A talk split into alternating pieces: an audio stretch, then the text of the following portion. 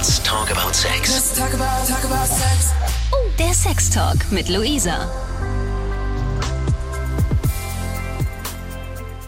Schön, dass du wieder dabei bist. Hier ist eine neue Folge meines Podcasts für dich und heute spreche ich mit Rick.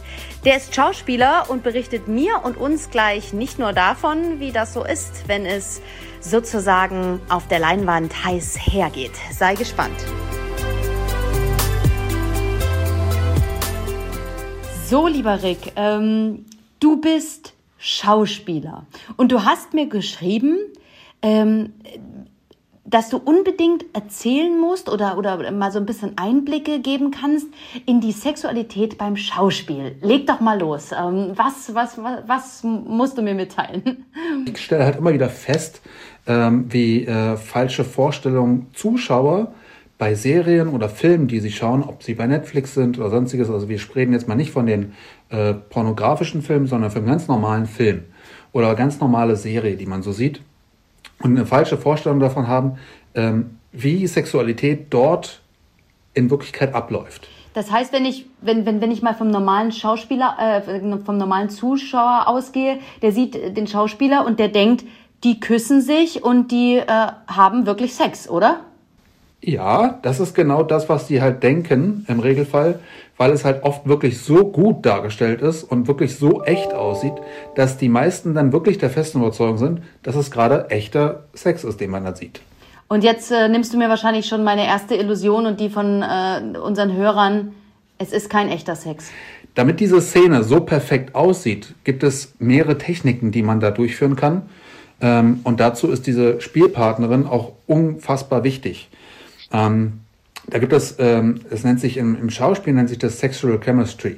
Das bedeutet also, dass man sich mit der Schauspielerin ähm, auf das Gedankenexperiment einlässt. Zum Beispiel, wenn man beide in der Maske sitzen noch vorher. Ist ja meistens immer so ein ähm, ja, mobiles Fahrzeug, ja, wo drin dann die Maske eingerichtet ist und dann sitzen sich meistens beide nebeneinander und können sich die Spiegel so halbwegs sehen. Mhm. Und dort fängt es dann meistens schon an. Also es sollte im Regelfall die Spielpartnerin ebenfalls die gleiche Technik benutzen. Das macht es ein bisschen einfacher, ein bisschen besser.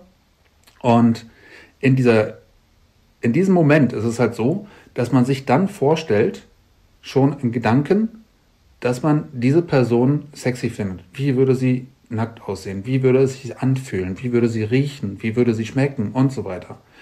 Und dass man halt, also, dass das gesamte Kopfkino für einen selbst, wie es wäre, wenn man es wirklich hätte, ähm, dort einmal durchspielt.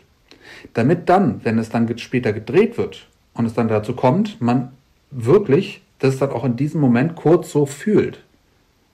Auch wenn diese Person eigentlich überhaupt nicht das eigene, ähm, eigene, den eigenen Wünschen entspricht und vielleicht komplett davon abweicht und man sie vielleicht komplett unattraktiv findet, auf die gewisse Art und Weise, ähm, dass man also aber dann trotzdem hinbekommt, ähm, das dann so zu fühlen in diesem Moment.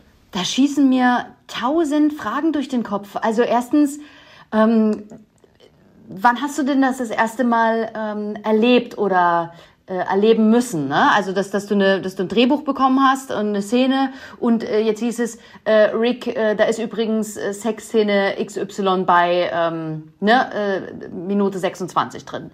Wann, wann ist dir das das erste Mal passiert? Ja, da, da kann, kann ich mich so gar nicht mehr so genau daran erinnern. Ich glaube, das war sogar eine kleinere Produktion, die halt von noch Filmstudenten gemacht worden ist.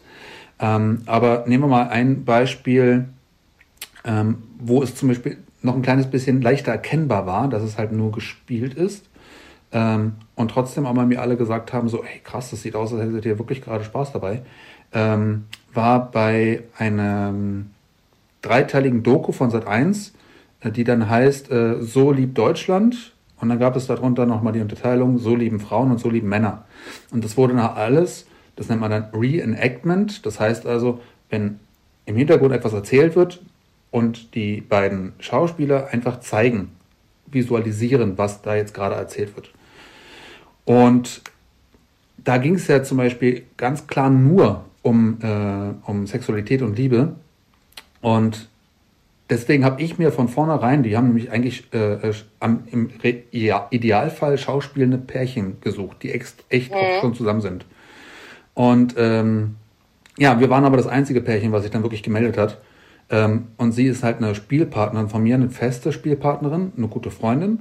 Und mit ihr kann ich so etwas machen, weil ich weiß, sie ist professionell, ja, und äh, ich bin professionell genug und wir beide können uns aufeinander einstellen. Da ist es super einfach für uns, weil wir uns da eben nicht großartig bei komplett fremd gegenüberstehenden Menschen erst noch erstmal kennenlernen und beschnüffeln müssen, sondern das fällt dann da weg. Und da war es dann halt sehr viel einfacher und leichter, das dann vor der Kamera zu machen. Was dann auch dazu geführt hat, dass eigentlich, ähm, weil die schon Angst hatten, okay, wir müssen vielleicht echte Pärchen nehmen, die überhaupt gar keine Ahnung vom Schauspiel haben. Und dann haben die fünf Drehtage dafür angesetzt. Nun haben sie aber Profis bekommen und dann waren es halt nur zwei Drehtage und unsere Gage war automatisch höher. Na, weil die halt unglaublich viel Geld gespart haben, weil so ein Tag im Studio kostet unglaublich viel Geld halt einfach. Ähm, ist einem das, äh, wenn man das vielleicht das erste, zweite, dritte Mal macht, ähm, ähm, ein bisschen unangenehm? Vielleicht, weil ja auch so viele Leute zuschauen, direkt schon zuschauen beim Dreh? Mhm. Und genau da ist halt äh, einer der Punkte. Wenn es ein echtes professionelles Set ist, dann gibt es nur zwei Personen, die dort mit im Raum sind. Das ist der Kameramann und das ist der Mann vom Ton.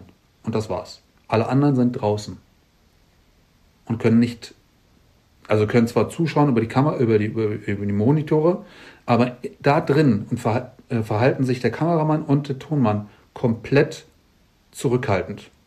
Da ist es dann, auch nicht so wichtig, wenn dann der Ton mal vielleicht nicht ganz so perfekt ist, weil die Szene wird meistens sowieso drei, vier, fünf, sechs, sieben Mal gespielt. Und aus verschiedenen Perspektiven. Und wenn dann halt einmal der Ton nicht in Ordnung ist, wird normalerweise abgebrochen und dann wird halt äh, nochmal von vorne angefangen. Bei Sexualitätsszenen lässt man einfach laufen. Das heißt also, dann wird dann später hat der Ton von einem anderen Take, den man gemacht hat, dann darüber gelegt, weil der da besser war oder sonstiges, was man normalerweise eben so nicht arbeitet. Damit halt wirklich diese beiden kurzzeitig dann trotzdem vergessen können, wo sie gerade sind. Und nur wenn das wirklich der Fall ist, dass die das beide vergessen, das ist dann genau der Punkt, dann kommt auch die Illusion ähm, zum, voll zum Tragen, dass man das voll mitfühlen kann.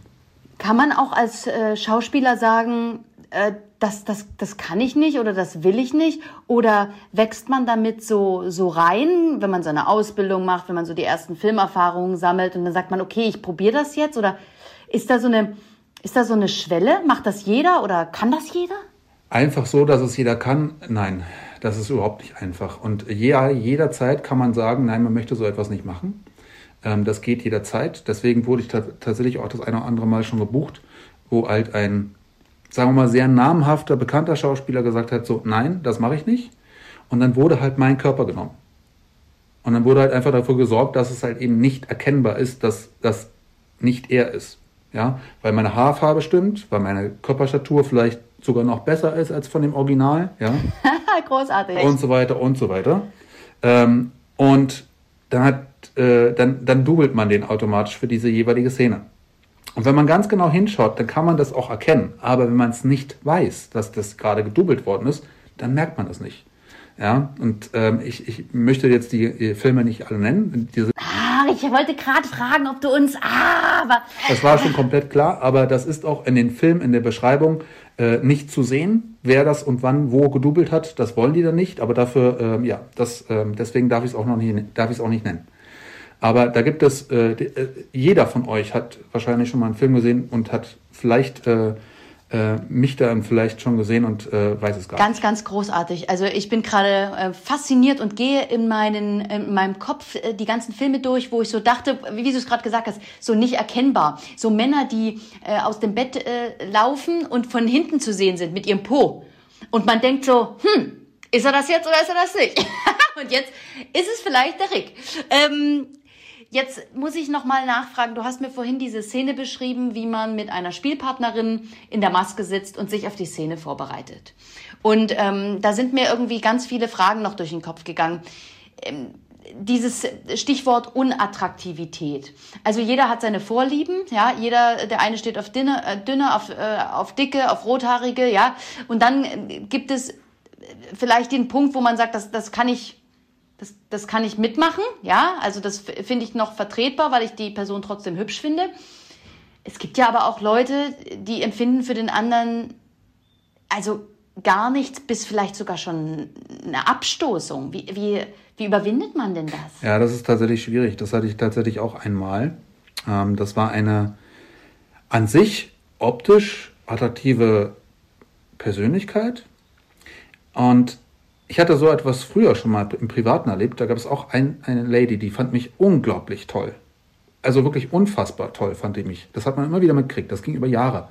Und ähm, aber was sie, was sie hatte, hatte, sie hatte einen, einen ganz speziellen Körpergeruch, den ich schon wirklich als mehr als widerlich ist das falsche Wort, aber das ist so ähnlich wie das Gefühl, als würdest du an einem Parfum riechen, was viel zu intensiv ist und überhaupt nicht dein Geschmack ist, wo man mit der, mit der Nase so einfach so oh, weg. So ungefähr. Und das war halt einer von denen, äh, war halt eine, die halt auch so eine Körperkomposition hatte, dass sie so einen Geruch erzeugt hat. Das ist, nee, hat nichts mit, mit Hygiene zu tun, überhaupt nicht. Es hat was mit ihrer chemischen Zusammensetzung ihrer Art und Weise des Körpers zu tun. Genau, deswegen, deswegen sagt man ja auch, ich kann dich riechen oder ich kann dich nicht riechen. Ne? Ja. Also das sind auch alles Punkte, das lernt man auch alles im Schauspiel nochmal. Deswegen sagen auch ganz, ganz viele große Persönlichkeiten, es ist super, wenn jeder mindestens ein Jahr lang mal irgendwas mit Schauspiel gelernt hat. Ähm, weil es halt unglaublich viel Persönlichkeitsentwicklung auch ist und man auch eben solche Sachen lernt. Aber egal. Auf jeden Fall sie war halt eine von diesen Persönlichkeiten. Optisch hat das halt wunderbar funktioniert, aber ich musste, und das war, das war, ich habe es dann später selbst auf den Kamerabildern gesehen, ähm, da habe ich es dann auch automatisch nicht so hundertprozentig geschafft, wie ich es normalerweise gerne hätte, wie es auf dem Bild aussieht. Und von daher, ähm, ich konnte mich vom Gedanken her mit Augen zu, wusste ich halt, okay, das ist eine super sexy Lady, aber man kriegt die Nase nicht komplett abgeschaltet.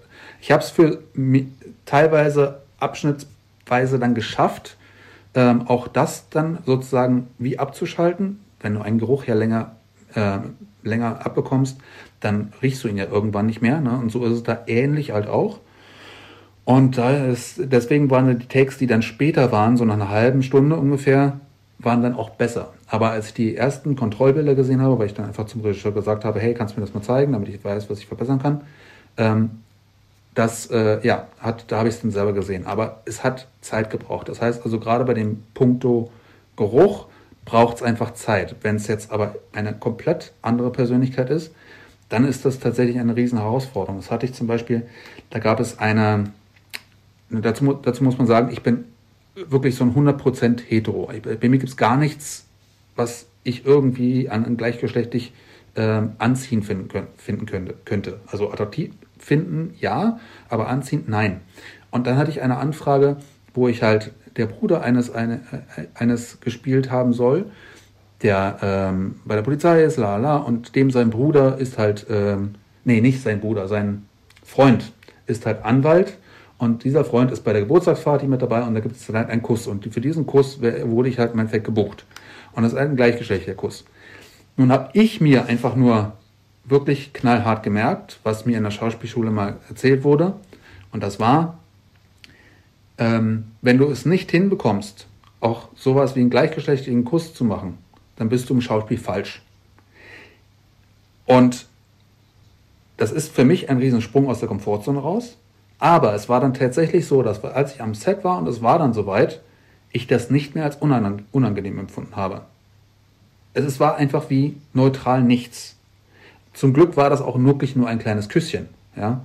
Was Größeres wäre wahrscheinlich für mich dann auch nochmal noch mal, noch mal ein weiterer Sprung aus der Komfortzone raus gewesen. Aber genau deswegen habe ich das gemacht. Weil das ist halt für mich die Definition vom Schauspiel. In eine Rolle zu schlüpfen, die weit von dir selbst entfernt ist und das authentisch darstellen zu können. Das macht einen aus meinen Augen guten Schauspieler, gute Schauspielerin aus. Ich wollte ich, ich wollt gerade sagen, du hast es äh, schon auf den Punkt gebracht, äh, dann bist du im Schauspiel falsch. Also ich glaube, wer sich dafür entscheidet, der muss diese Gedankenkraft haben, sich ähm, da pro, contra, ne, also je nachdem, und sich eben überwinden. Und das gehört eben dazu und die Professionalität waren. Und dennoch gibt es unglaublich viele professionell unglaublich gute Schauspielerinnen und Schauspieler, die das nicht machen. Jeder hat die Möglichkeit, und um nochmal die Brücke zurückzuschlagen, weil du mich das ja auch gefragt hast, jeder hat die Möglichkeit, bei sowas Nein zu sagen und jeder wird auch vorher gefragt, ist das für dich in Ordnung?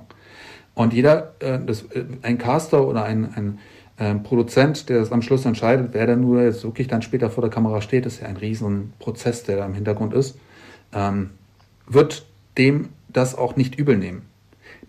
Dennoch, unter den Schauspielerkreisen, ja, ist das halt immer ein kleines bisschen schwierig. Aber es gab zum Beispiel auch mal eine Sache, da kann man das dann schon eher nachvollziehen, dass derjenige gesagt hat, das möchte ich nicht machen. Und das war einfach, da wird in einem Film nackt einmal ganz kurz gerannt. Und der Hauptdarsteller sollte halt einmal nackt kurz durch Berlin rennen. Und das wollte der nicht tun erst A ist kalt und B äh, möchte er nicht und äh, also fühlt sich dabei unwohl. Lalala. Er hat kein Problem mit Nacktszenen, er hat kein Problem mit gleichgeschlechtlichen, gleichgeschlechtlichen Küssen und so weiter. Das hat der alles schon gemacht. Also soweit Profi ist er. Aber er hat halt gesagt, das möchte ich nicht tun. Und dann habe ich zum Beispiel genau auch ihn gedoubelt, weil das mich nicht stört. Aber das ist halt genau der Punkt. Ne? Da denkt man dann halt automatisch, das ist er, aber das bin ich. Und dann hat man auch gesehen, okay, der Körper ist dann doch ein kleines bisschen trainierter als das, was man sich bei ihm vorstellen würde. Ähm, ist es nochmal ein Unterschied, äh, wir kommen ja gleich noch auf die Techniken zu sprechen, die man anwendet, aber ist es noch ein Unterschied, äh, dass man seine äh, Geschlechtsorgane zeigt? Also das ist ja wahrscheinlich nochmal noch mal intimer, oder? Ja, also am Set sieht man das, äh, sehen die beiden Partner das. Ähm, das ist natürlich ein ganz, ganz, ganz, ganz großer Unterschied. Aber das ist so ein kleines bisschen dieser Modus. Ähm, auch das können ja nicht alle Menschen verstehen. Aber wenn man jetzt zum Beispiel für die Menschen, die in eine Sauna gehen können, ne? für ja. die ist das ja zum Beispiel auch so, dass wenn die in eine Sauna gehen, sie gar keinerlei sexuelles Gefühl dabei haben. Also im Regelfall. Also so ist es zumindest bei mir. Da können noch so attraktive Frauen sein. Da gibt es zum Beispiel eine spezielle, äh, ganz besondere Sauna. Äh, äh, hier in Berlin, die etwas größer ist. Und da ist zum Beispiel der, der, der Frauenanteil unglaublich hoch und unglaublich viele junge Frauen zum Beispiel auch. Aber da rückt und rührt sich bei mir gar nichts. Das ist für mich halt der Wellnessbereich, der hat mit mir mit Sexualität überhaupt nichts zu tun. Da passiert bei mir nichts. Und ja. der ist halt alles, ähm, ja, so, so ist es halt für mich. Der eine oder andere kann das jetzt wahrscheinlich nachvollziehen und verstehen. Und so ist es dann vor der Kamera ein bisschen ähnlich auch. Wenn ich dann da die, die, die, die Lady dann sehe, dann habe ich erst einmal keine sexuelle, sexuelle Erregung. Und ich habe auch tatsächlich vom Körper her keine sexuelle Erregung. Da passiert nichts. Auch wenn wir uns dann nackt äh, sehen und dann auch so tun, als wenn wir gerade Sex hätten, passiert bei mir da gar nichts. Das ist ja interessant, weil du hast ja vorher gesagt, es gibt dieses Gedankenexperiment, wo du dir den Menschen ja doch ein bisschen sexy vorstellst. Ja. Und das, das kann man sozusagen dann, dann trennen. Und genau das schafft auch nicht jeder. Das ist ähnlich wie mit der, der, Situation, die es auch immer wieder gibt vor, vor der Kamera. Ähm, kann jemand auf Knopfdruck weinen oder kann er es nicht? Das hat nichts damit zu tun, ob der jeweilige, ob der jeweilige äh, ein guter Schauspieler ist oder ein schlechter Schauspieler. Das hat was damit zu tun, ob er in seiner Psyche diese Schalter hat oder ob er sie nicht hat. Das sind Schalter, die kannst du nicht ausbilden. Die hast du oder die hast du nicht. Und bei mir ist es so, ich habe, in, ich kann zum Beispiel nicht auf Befehl Knopfdruck weinen. Ich kann super traurig aussehen und ich kann auch dieses traurige Gefühl in meinem Körper her, hervorrufen, aber ich bin von Natur aus schon ein Mensch, der so gut wie nie weint. Und deswegen kann ich das als recht nicht auf Knopfdruck. Das heißt, bei mir sind die Knöpfe anders gelegt. Und bei mir ist es aber auch so, dass ich halt zum Beispiel bei der Sexualität aber dann halt ähm, dann weiß, okay, ja, ich finde sie super sexy und habe, habe in den Gedanken alles mit ihr schon durchgespielt, was ich toll finden würde und äh, was, äh, was mir an ihr gefällt und so weiter.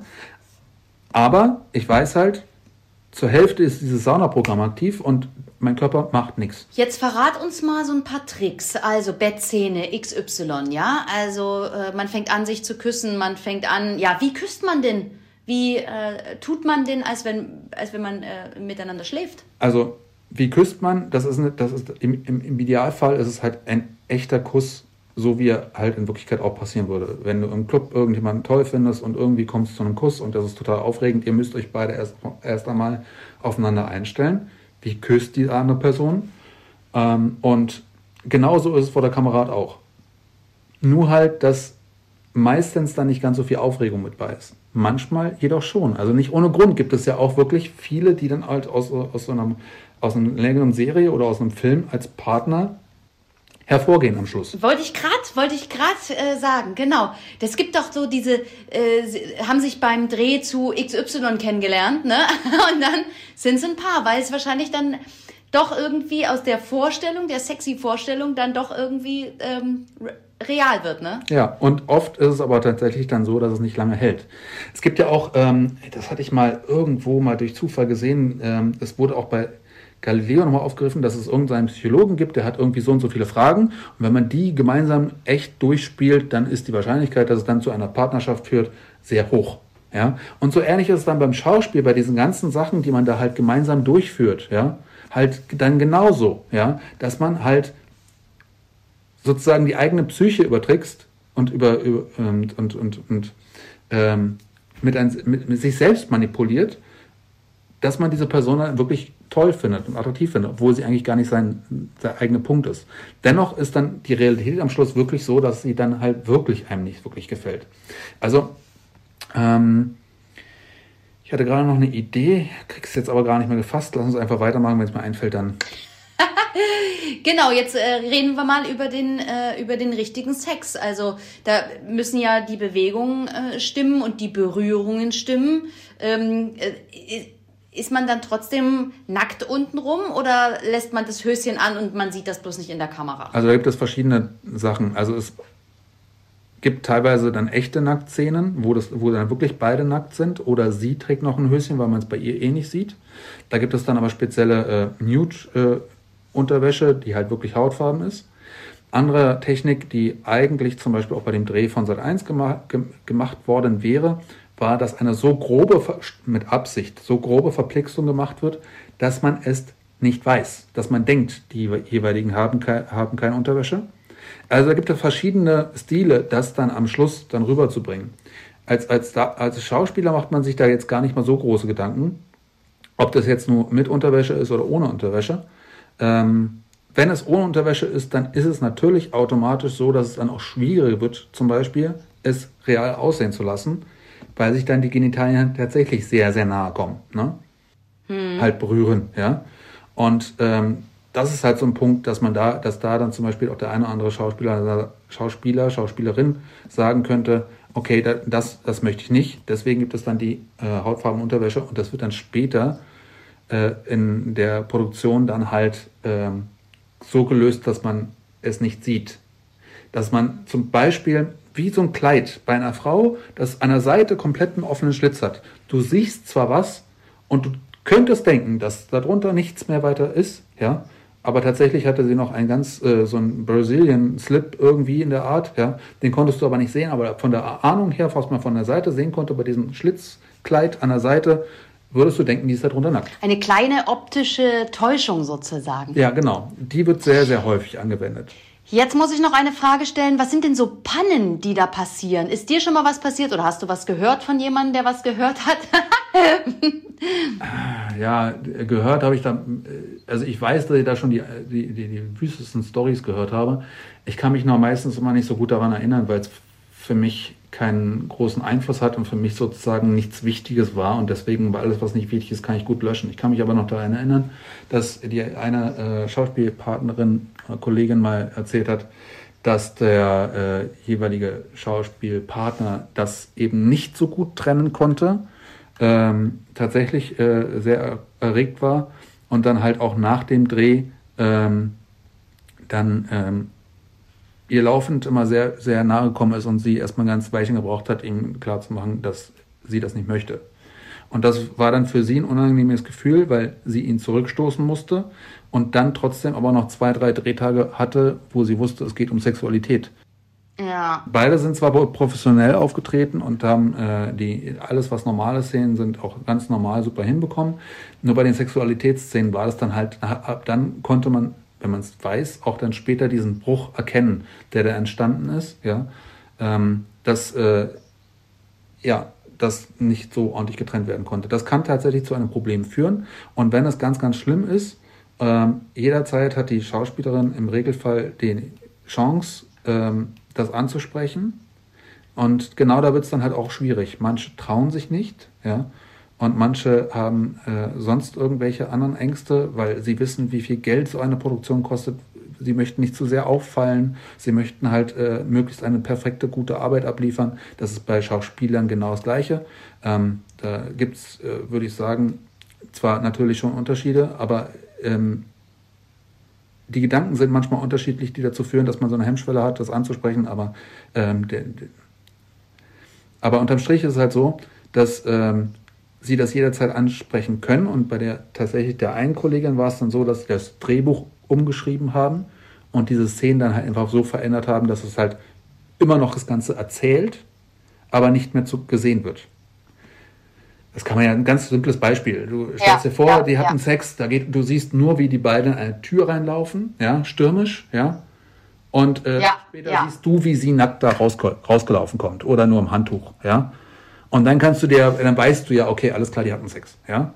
Sie hatten wieder Sex, weil dann haben sie das Drehbuch so weit verändert, filmisch, äh, dass es dann halt sozusagen es trotzdem noch erzählt wird, aber halt eben nicht mehr vorkommt. Das gibt es, das geht. Und es gibt aber auch das Beispiel, wo sich die eine Schauspielkollegin halt eben nicht getraut hat, das anzusprechen und das für sie dann halt so eine äh, große Herausforderung war und sie es dann trotzdem aber geschafft hat. Aber genau ist der Punkt. Und dann, wir alle kennen auch die Geschichten, die es sonst noch so gibt, ähm, dass es halt, keine Ahnung, mal irgendwo, keine Ahnung, der Regisseur, der Produzent oder sonstiges äh, mal seine Machtposition versucht hat auszu, ja. ähm, ähm, auszunutzen. Ähm, was, äh, das ist natürlich eine absolute Katastrophe. Aber wir reden jetzt mal in dem Fall jetzt vor dem Idealfall, wie es eigentlich funktionieren soll und wie es im Regelfall auch funktioniert, weil wenn man jetzt überlegt, wenn wir jetzt uns eine Netflix-Serie anschauen, egal welche, du siehst eigentlich fast in jeder Folge irgendeine sexuelle Handlung. Sei es ein Kuss, der sehr stürmisch ist, oder du siehst, dass die Sex haben oder sonstiges. Also Sex kommt sehr, sehr häufig vor.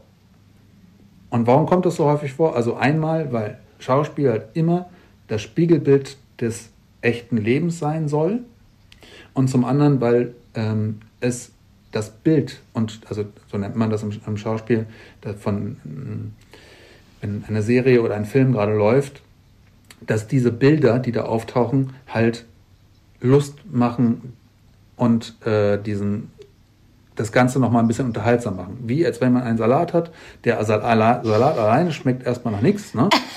Aber wenn das Dressing Den Essig macht dazu macht und Öl und dann kommt ab und zu mal noch Pfeffer und ab und an nimmt man sich nebenbei noch eine Olive.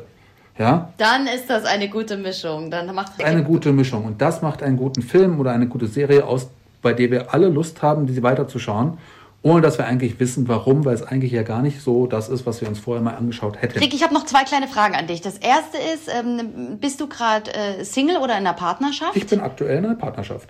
Und da die Folgefrage, ähm, wie geht denn ein Partner mit sowas um? Ähm, Gibt es da eifersüchtige Partner oder akzeptiert man das, wenn man mit einem Schauspieler zusammenkommt? Also von einer festen Schauspielpartnerin, die ich habe, weiß ich, dass der Partner große Probleme damit hat, sehr große ja. Probleme und sie so eigentlich eine professionelle ist, die, die sagt ja, okay, äh, wofür wären, sie, wär, wären die da gebucht äh, bei den XY? Okay, da gibt es eine Kursszene und eine Sexszene. Ja, ja, gut, alles klar, machen wir, ist mit Rick ja super. Ne? Aber ihr Partner macht da riesen, riesen, riesen Aufriss. Ähm, und das blockiert sie massiv weil sie ja. eigentlich dann sich sagt, ach mein Gott, ey, das ist genau, das ist, das ist Schauspiel, ja, das hat überhaupt nichts damit zu tun, aber er kennt's nicht, kann es nicht getrennt, kriegt es nicht getrennt.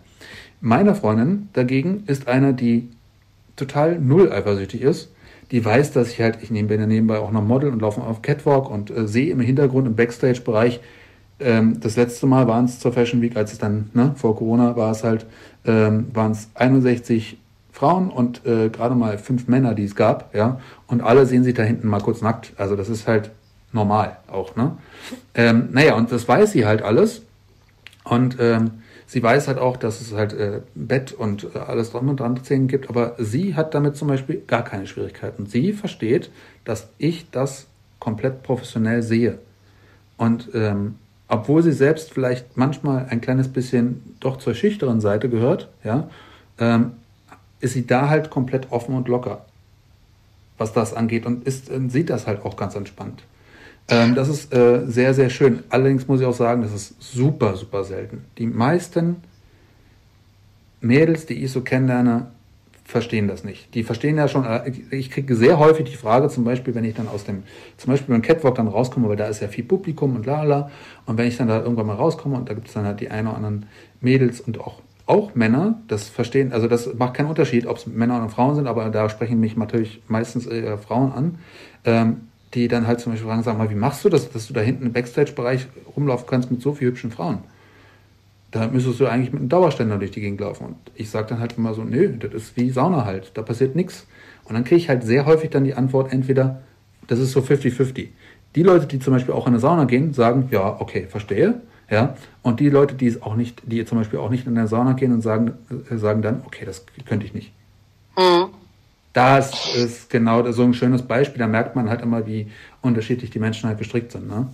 Und ich, der, ich gehe davon aus, dass der äh, Sex, den du dann privat hast, äh, natürlich um einige Längen besser ist als der vor der Kamera. ja, massiv. Das ist ein ganz, ganz großer Unterschied, ein himmelweiter Unterschied. Das, ein, das eine ist echt, das andere sieht echt aus. Genau, das soll meine letzte Frage an dich sein. Was bedeutet Sex für dich, beruflich und privat? Ähm, Sex ist eins, also ähm, fangen wir mal mit Privaten an. Sex ist eins der wichtigsten Kommunikationsmittel, die wir als Menschen haben. Ähm, ist nicht das Wichtigste, aber eins der ganz, ganz wichtigen Punkte. Wenn diese sexuelle Anziehungskraft verloren geht, ist im Regelfall die Beziehung auch im Eimer. Das ist halt sehr, sehr häufig so. Und ähm, deswegen ist Sex in Beziehungen und auch im normalen Leben ein ganz, ganz wichtiger Part. Und ähm, ich finde zum Beispiel, Sigmund Freud hat sich ja zum Beispiel sehr damit befasst, ähm, dass eigentlich alles auf Sexualität basiert. Dem würde ich zu 80 Prozent zustimmen, denn ich hatte auch mal, ähm, war auch mal Trainer und Ausbilder für Kommunikation und da gehört sehr viel Psychologie mit rein. Und wenn man sich dann halt Marketingpsychologien anschaut oder Flirttechniken oder was auch immer, es sind immer die gleichen Mechanismen, die dazu führen, ob ja. der Kunde etwas kauft ja. oder nicht kauft, ob er, ob er jemanden vertraut oder nicht vertraut, ob er äh, jemanden anziehen findet oder nicht anziehen findet. Denn wirklich, wirkliche Attraktivität kommt ja immer aus der hohen Authentizität und aus einer gesunden Körpersprache, einem gesunden Hautbild ne, und so weiter. Und das äh, ist immer das Gleiche. Und ja. das ändert sich in Beziehungen nicht und das ändert sich auch in einem normalen Lebensabschnitt nicht, den man, wenn man, wenn, und wenn ich rausgehe und zur Bäcker, zum Bäcker gehe und da ist vielleicht eine Bäckereiangestellte, die vielleicht überhaupt nicht mein Geschmack ist, weil sie halt 20 Jahre älter ist, sehr korpulent ist und ähm, vielleicht eine absolut unreine Haut hat, aber die total lächelt und total mit sich selbst zufrieden ist und glücklich ist, dann finde ich sie attraktiv auf ihre Art und Weise. Ich würde niemals mit ihr was Sexuelles anfangen, aber trotzdem werden bei mir im Kopf die Schalter umgelegt, das ist eine attraktive Persönlichkeit mit der darfst, kannst du dich umgeben. Das ist schön, wenn es angenehm, äh, das ist schön, wenn du mit bei ihr Brötchen kaufst. Zum Beispiel. Und das wird immer das Gleiche bleiben. Und bei beruflich Sexualität, ähm, von wegen wichtig, nicht wichtig, ja, wie soll man das da einstufen? Ich, ich, ich finde, ich persönlich für mich ähm, finde, dass es eins der wichtigsten Parts von dem Schauspiel mit ist. Weil auch im Schauspiel spielen wir Menschen. Und dadurch, dass der Mensch ein sexuelles Wesen ist, sollte man diesen Part ebenfalls genauso authentisch und gut spielen können und akzeptieren können, dass der normal ist, ähm, wie in jedem anderen Feld der, des Privaten und auch. Weil Schauspiel ist der, die Darstellung dessen, was wir als Menschen als normal empfinden. Der Spiegel unserer Gesellschaft. Hab äh, tausend, tausend Dank äh, für diese Einblicke, für diese Offenheit und für dieses wunderschöne Fazit, äh, Rick. Das war ein ganz, ganz tolles Gespräch. Vielen Dank für alles. Sehr, sehr gerne. Und wenn du auch eine Geschichte zu erzählen hast, dir etwas von der Seele reden möchtest, einen Fetisch hast, über den du sprechen willst, also alles rund um Liebe, Sex und Zärtlichkeit, dann melde dich bei mir. Ich freue mich von dir zu hören oder zu lesen. Ganz einfach über 890rtl.de oder direkt über Instagram. Dort findest du mich at Luisa Noack. Bis bald. Talk about, talk about Von Lust bis Frust. Von Sextoy bis Callboy. Let's talk about, talk about sex. Let's talk about sex. Der Sex Talk mit Luisa. Mehr Folgen jetzt auf Audio Now.